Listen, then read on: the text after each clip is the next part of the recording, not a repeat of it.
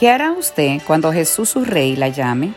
Las vidas de Basti y Esther, dos mujeres en el Antiguo Testamento que se parecían mucho a nosotras, ilustran las dos elecciones que podemos hacer. Podemos negarnos a responder cuando Él nos invita a venir a Él, o podemos responder iré.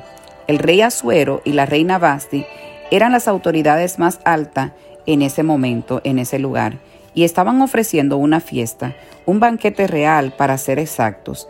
El rey estaba sentado en su trono cuando la reina Basti y su corte se entretenían en otro lugar del palacio. En medio de la celebración, el rey envió a sus sirvientes precipitadamente con la orden, decita a la reina Basti que yo, el rey, Asuero, requiero su presencia inmediatamente. Imagine la sorpresa de los sirvientes cuando la reina Basti, en frente de todos, dijo que no a la orden del rey. La reina diciéndole al rey no, una esposa diciéndole a su esposo no. Eso era inaudito. Podríamos cuestionar los motivos del rey y la política de corrección de su método. Pero ¿qué quería él y por qué no, lo, no le importó? Lo que importó fue que él llamó a Basti y que ella se negó a venir. ¿Cuántas de nosotras hemos rechazado al Señor cuando Él nos ha llamado a su presencia? Él nos ha llamado una y otra vez y le hemos dicho no muchas veces y de muchas maneras. ¿Qué quiere Él? ¿Qué es lo que le importa? Él ha llamado. La reina Basti perdió su corona y fue expulsada porque rechazó a su rey. Afortunadamente para nosotras, nuestro rey es el Dios de la segunda oportunidad. Las escrituras dicen que Dios está casado con la rebelde, Jeremías 3:14. Y aun cuando podemos negarnos a aparecer delante de Él, todavía Él se acuerda de nosotras.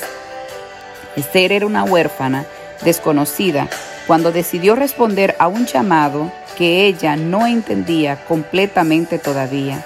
Ella llegó a ser la reina del rey Azuero como si fuera la heroína en un cuento de hadas.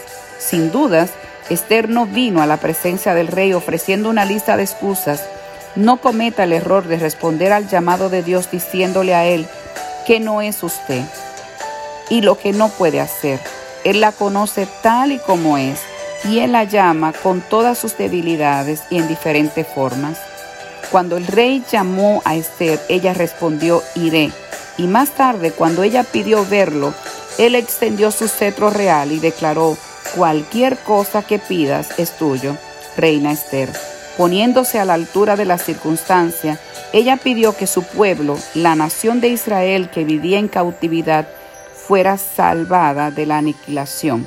Su deseo fue concedido y ella fue conocida en la historia como una gran salvadora.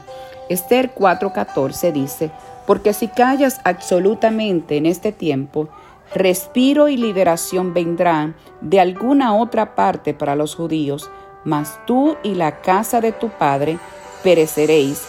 Y quién sabe si para esta hora has llegado al reino. Esta mujer entendió la importancia de levantarse en medio de toda circunstancia. Hoy Dios la llama reina. Puede que no se sienta como una reina, puede que no perezca como una reina, puede que no merezca ser una reina, pero el cetro todavía está extendido hacia usted. Dios le dice, si respondes a mi llamado, puedes pedir cualquier cosa que quiera y te lo daré. Te animo a que hoy te levantes por los que están a tu alrededor, no importando la circunstancia, porque respiro y liberación vendrán a través de ti. Dios te bendiga.